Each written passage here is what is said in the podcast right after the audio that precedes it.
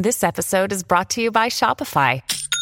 Forget the frustration of picking commerce platforms when you switch your business to Shopify, the global commerce platform that supercharges your selling wherever you sell. With Shopify, you'll harness the same intuitive features, trusted apps, and powerful analytics used by the world's leading brands. Sign up today for your $1 per month trial period at shopify.com slash tech, all lowercase. That's shopify.com slash tech.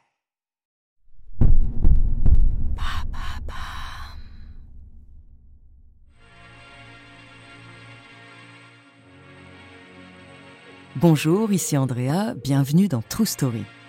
L'histoire que je vais vous raconter a tout d'un scénario de film d'horreur. En guise de décor, un château lugubre qui a bien sûr la réputation d'être hanté.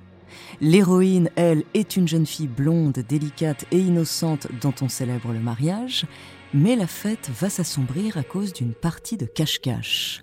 Cette histoire, c'est celle d'une disparition mystérieuse et d'une tragédie qui se répète comme une malédiction.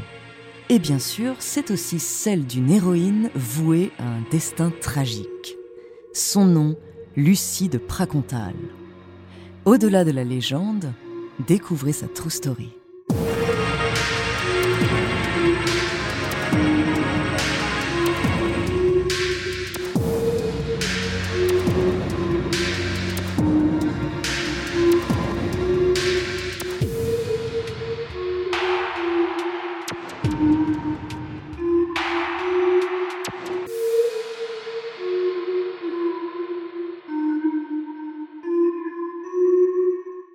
Mais avant de commencer, laissons place à notre partenaire que toute l'équipe de True Story remercie pour son soutien.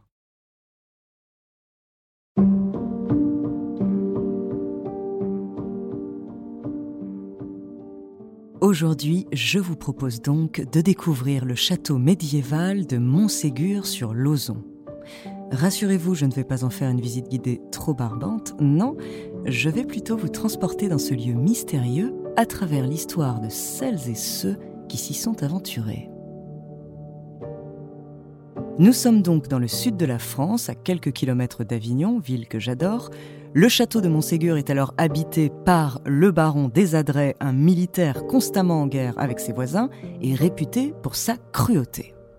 On dit qu'il a le diable en lui. On raconte qu'il aurait fait construire des salles cachées dans le bâtiment et que les soirs d'orage, on peut entendre des cris plaintifs venus des souterrains du château.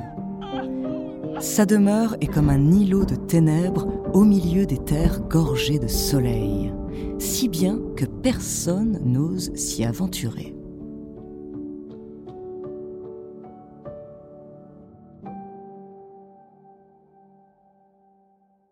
Pourtant, plus d'un siècle après sa mort, la riche famille de Pracontal, ayant hérité du manoir, s'y installe sans se préoccuper des histoires qu'on raconte à son propos. Surtout que, contrairement au précédent occupant, la marquise, une femme très généreuse, s'entend très bien avec ses voisins. Sa fille Lucie fait aussi la fierté de tout le village grâce à son esprit vif, sa délicatesse et sa beauté. Le début de l'année 1715 marque d'ailleurs les 18 printemps de la jeune femme. Le fils d'une des plus nobles familles de la région, le comte de Quinsonnas, lui demande donc sa main. Cette union, en plus de réjouir leurs parents, comble les deux jeunes adultes qui s'aiment de longue date.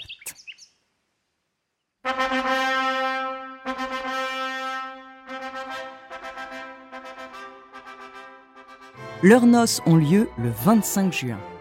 Après la messe, les jeunes mariés et leurs nombreux convives festoient dans la grande galerie où a été installée la table du banquet. Au moment du dessert, Lucie, le sourire aux lèvres, veut partager avec son mari l'amande d'un noyau d'abricot. Avec son couteau, elle force, mais au lieu de fendre le cœur du fruit, elle brise son alliance. Avec effroi, elle lève les yeux vers ses proches et s'inquiète. N'est-ce pas là un présage de malheur? Pour lui changer les idées, ou pour éviter de répondre à sa fatidique question, un des convives propose une partie de cligne-musette. Mais qu'est-ce que c'est que le cligne-musette, ce jeu au drôle de nom? Eh bien, le cligne-musette, ce n'est autre que l'ancêtre du cache-cache, le bon vieux cache-cache. Lucie se réjouit de l'idée, d'autant plus que connaissant très bien les lieux, elle est sûre de trouver la cachette parfaite. Les invités, aussi grisés par le jeu que par les boissons ayant accompagné le fastueux repas, s'élancent en courant dans une nuée de rires et de cris de joie. Lucie se joint gaiement à eux, faisant voler sa robe de soie bleue et ses cheveux blonds. Le château, avec ses recoins, ses couloirs, ses escaliers, ses nombreuses chambres, salles et grandes armoires, se prête à merveille aux clignes musettes. Le signal de la fin de la partie est finalement sonné au bout d'une heure de jeu et tout le monde se retrouve autour de quelques rafraîchissements. La chaleur est écrasante en ce mois de juin. Mais au bout d'un moment, on se rend compte que Lucie manque à l'appel. Elle a effectivement dû trouver la meilleure cachette. L'appelle, on fait le tour du château, mais elle ne répond pas. Tout le monde la cherche, des écuries au grenier, des caves au rempart, mais toujours personne. La nuit tombe, son jeune mari et sa mère s'inquiètent. Le lendemain, les recherches reprennent. La mère de Lucie se dit qu'elle a pu tomber dans le dangereux ravin qui borde la propriété, mais on ne trouve aucune trace de la jeune fille. On soupçonne injustement une bande de bohémiens installés près du château, mais aucun d'eux n'était au courant de la disparition. La cartomancienne, pour tenter de rassurer la mère éplorée, lui offre une divination au tarot, elle lui assure qu'elle reverra sa fille. Pourtant, le jour suivant et celui d'après, et ainsi de semaine en semaine, Lucie reste introuvable. Sa mère se résigne finalement, elle fait ériger une croix avec le nom et la date de disparition de la jeune femme, puis elle quitte le château. Mais l'histoire ne s'arrête pas là. Elle va même se répéter 30 ans plus tard. Trois jeunes nobles de la région, de passage à Montségur sur Lozon, veulent visiter le château. Depuis le départ de Madame de Pracontal, il n'est plus habité, mais un gardien s'occupe de jouer les guides pour les touristes curieux.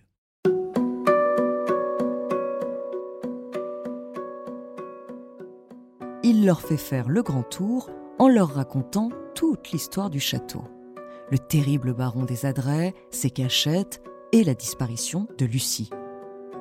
Les trois visiteurs semblent peu intéressés, seule l'histoire de la jeune fille trouble l'un d'eux, le vicomte de Rabastan. Mais très vite, on passe à autre chose. Midi vient de sonner, l'heure est au pique-nique. Malheureusement, une averse vient interrompre le déjeuner.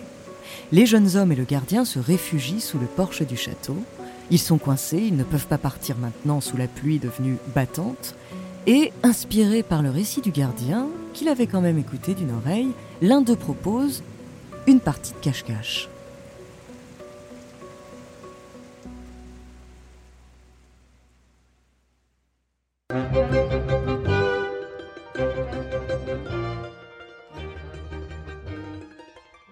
Le vicomte de Rabastan, gagné par le frisson du jeu et excité à l'idée de découvrir les dédales du château, part se cacher en courant.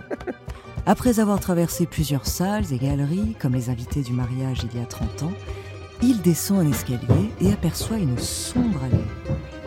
Il entend quelqu'un arriver, vite, il se cache derrière une porte.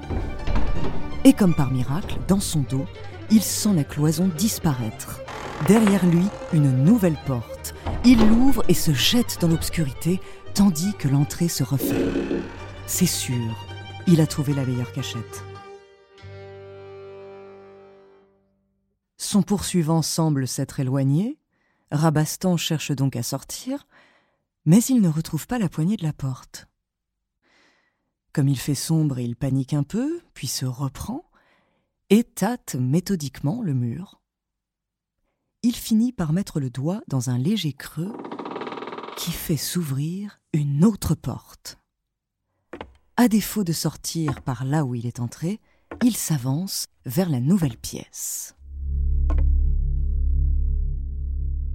C'est une chambre, basse de plafond, qui baigne dans une obscurité poussiéreuse percée de quelques rayons de soleil et dans une odeur désagréable. Une vieille armure est adossée dans un coin, un large bureau occupe le fond de la pièce sous un soupirail qui laisse filtrer un peu de jour, et deux fauteuils lui font face, dos tourné vers Rabastan. Une fois sa vue adaptée à la faible lumière, le jeune homme aventureux s'aperçoit qu'un des fauteuils est occupé par quelqu'un. Rassuré, il s'approche. C'est une jeune fille, mais elle dort. Ce doit être la fille du gardien qui, elle aussi surprise par la pluie, s'est réfugiée dans le château. Il décide donc de patienter jusqu'à son réveil. Il se saisit d'un livre posé sur le bureau et le débarrasse de sa couche de poussière. À l'intérieur, des mots ont été gravés. Il déchiffre le message incomplet. Vous qui pénétrez dans cette chambre, âme à Dieu, vous n'en sortirez pas. Sur le bureau, il aperçoit une vieille épingle à cheveux, ce qui a dû servir de stylet. Il reprend sa lecture sur le bas de la page. Vous n'en sortirez pas plus que moi, Lucie de Pracontal. Il se lève d'un bond épouvanté. Il vient de le comprendre, mais vous l'avez sûrement deviné avant lui. Sur le fauteuil à côté de lui, c'est Lucie. Il touche la main de la jeune fille. Ses doigts, dont il ne reste que des ossements, sont froids comme la pierre. Le jeune homme voit son destin s'assombrir. C'est sûr, la mort est désormais la seule issue. Paniqué, il frappe contre la porte, lance l'armure vers le soupirail, il crie à moi, à moi, au secours, puis il s'assoit sur le sol, haletant, et s'évanouit de fatigue.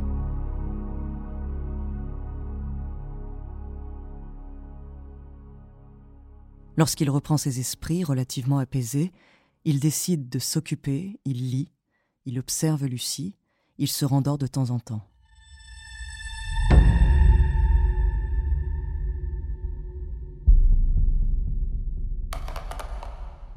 À son réveil, ses yeux croisent un regard étranger. Après un moment d'hébétude, il comprend que c'est un chat.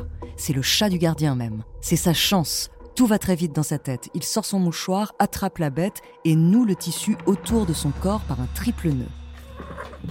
La bête agacée s'enfuit d'un bond par le soupirail, suivi de Rabastan qui s'approche de l'ouverture et se met à crier C'est moi, c'est Rabastan, je suis là. Heureusement, ses compagnons n'ont pas voulu quitter le château sans lui. Voyant le chat revenir avec le mouchoir, ils comprennent que leur compagnon s'est perdu. Ils finissent par découvrir le soupirail et après avoir arraché les barreaux, ils remontent leur ami encore évanoui, déjà enfermé depuis 48 heures.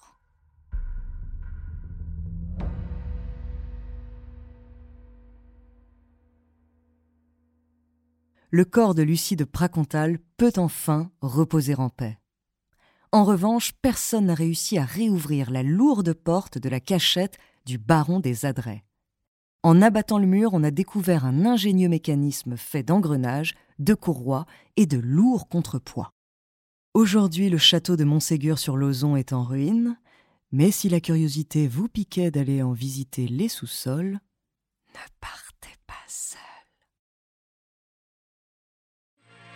Merci d'avoir écouté cet épisode de True Story. La semaine prochaine, je vous parlerai d'un des plus grands humoristes français. Je n'en dis pas plus. En attendant, n'hésitez pas à nous faire part d'histoires que vous aimeriez entendre. Vous pouvez nous laisser un petit message sur votre plateforme d'écoute préférée ou alors via la page Instagram ou même Twitter de Bababam. Nous nous ferons un plaisir de les découvrir et pourquoi pas les transformer en True Story.